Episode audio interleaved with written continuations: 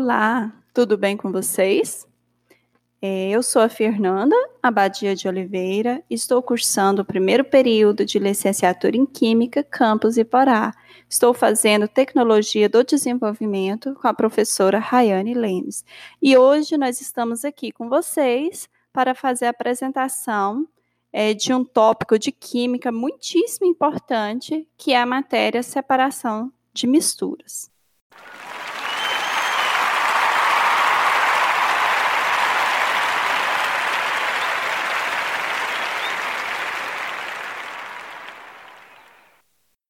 É, eu quero convidar você para você preparar uma bela poltrona e uma boa xícara de café para você vir degustar essa matéria de uma forma mais gostosa, química com café.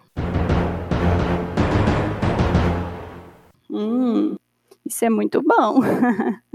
então, quando você adiciona o leite ao seu café, você está preparando uma mistura de café com leite, certo? O mesmo acontece quando você prepara o soro caseiro. Você adiciona pequenas quantidades de sal e de açúcar na água. Agora pare e pense um pouquinho. O refrigerante é uma mistura? Sim ou não? O que, que você acha?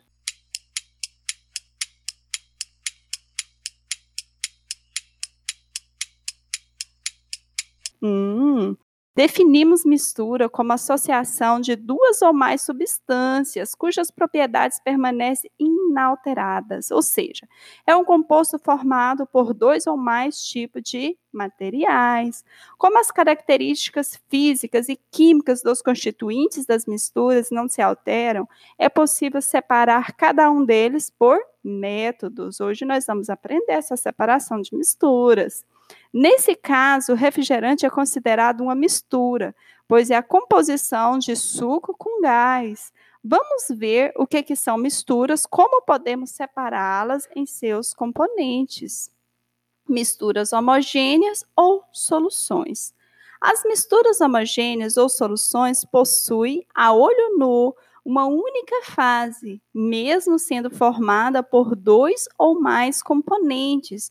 O aspecto geral da mistura é uniforme, sem variações. Temos como exemplo a água com pequenas quantidades de açúcar ou o álcool hidratado, uma mistura de álcool e água. O álcool que encontramos nos supermercados.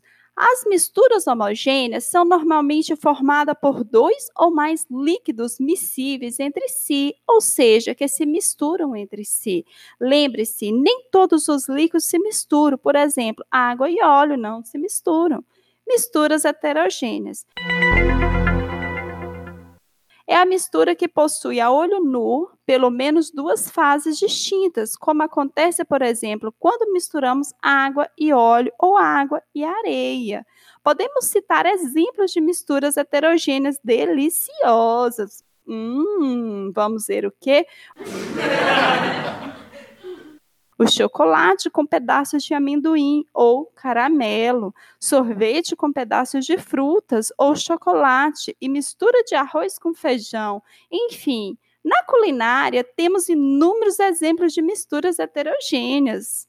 Entre produtos de higiene pessoal, são também encontradas várias misturas heterogêneas. São os famosos produtos bifásicos ou trifásicos, como sabonete líquido com óleo hidratante. Agora vamos ver um pouquinho sobre a separação dessas misturas.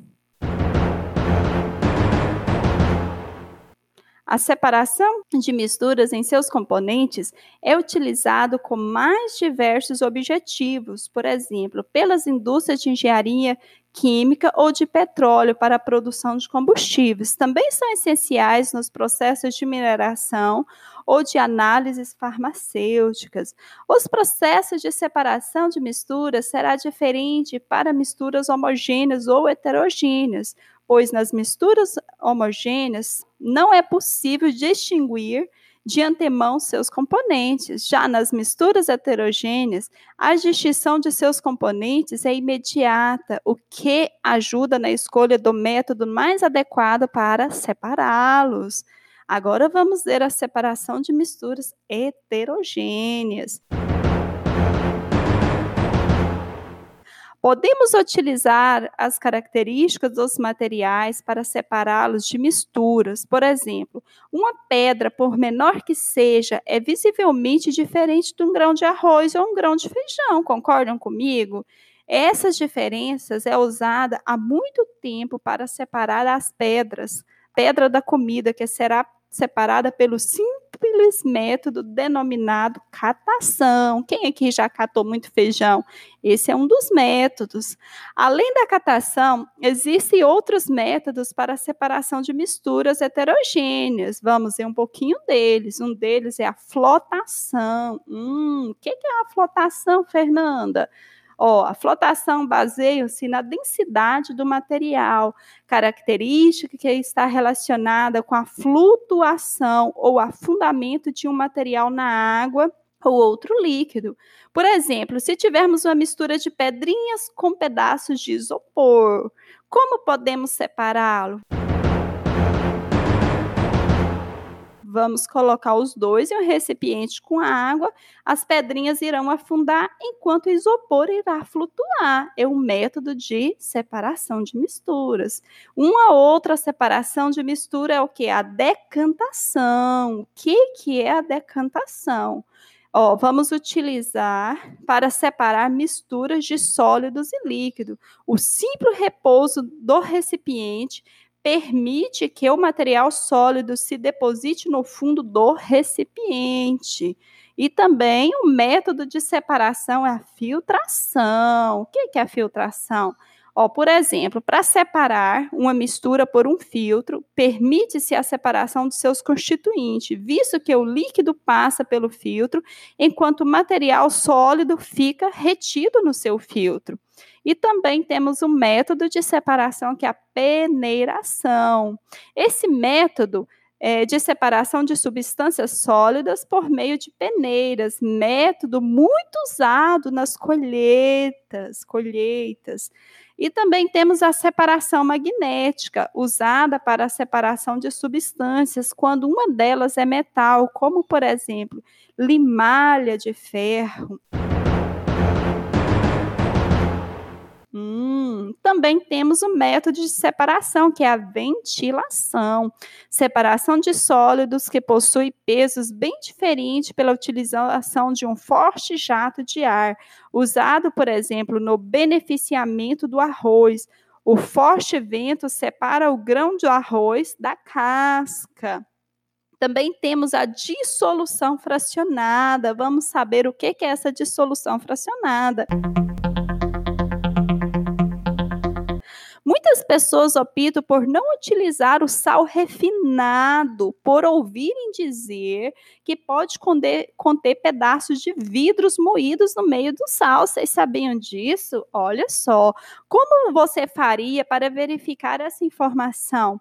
Uma possibilidade é realizar uma dissolução fracionada usada quando apenas um dos sólidos da mistura se dissolve em um líquido. Nesse caso, podemos usar a água para dissolver o sal. Ao acrescentar a água na mistura do sal com vidro moído, o sal irá se dissolver. Teremos uma nova mistura formada por vidro moído e água salgada.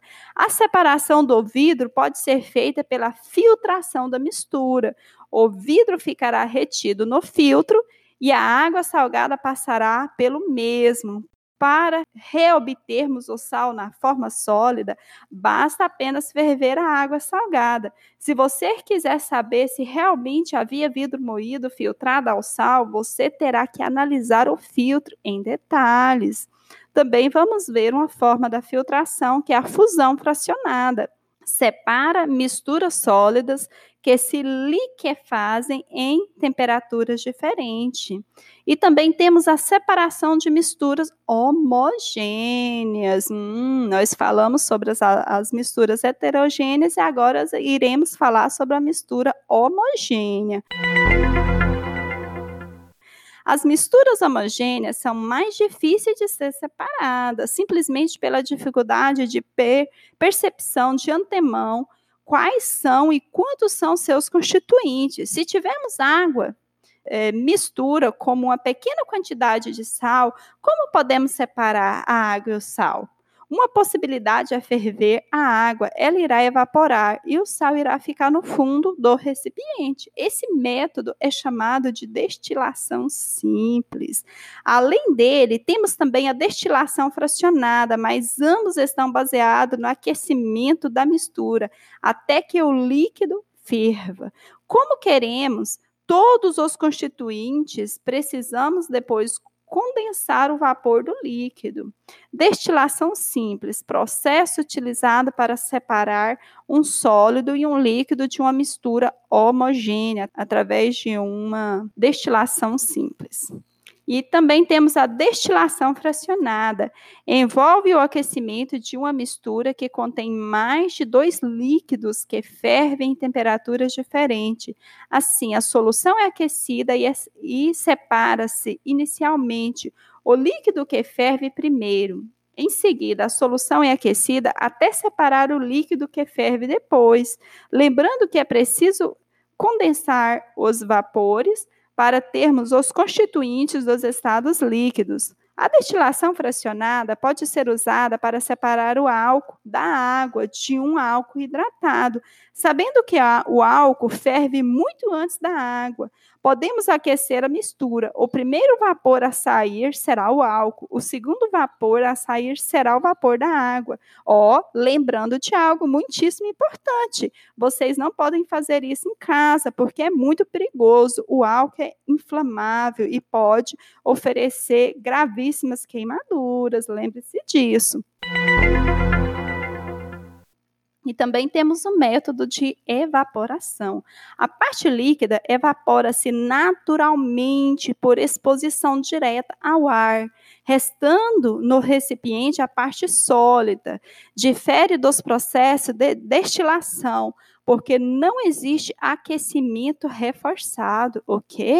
Hoje nós aprendemos um pouquinho sobre separação de misturas. Eu espero que vocês tenham gostado da nossa aula de hoje. Muito obrigada a todos e tenha uma boa tarde, uma boa noite ou um bom dia, o horário a qual vocês estão nos ouvindo. Tchau, tchau. Até a próxima.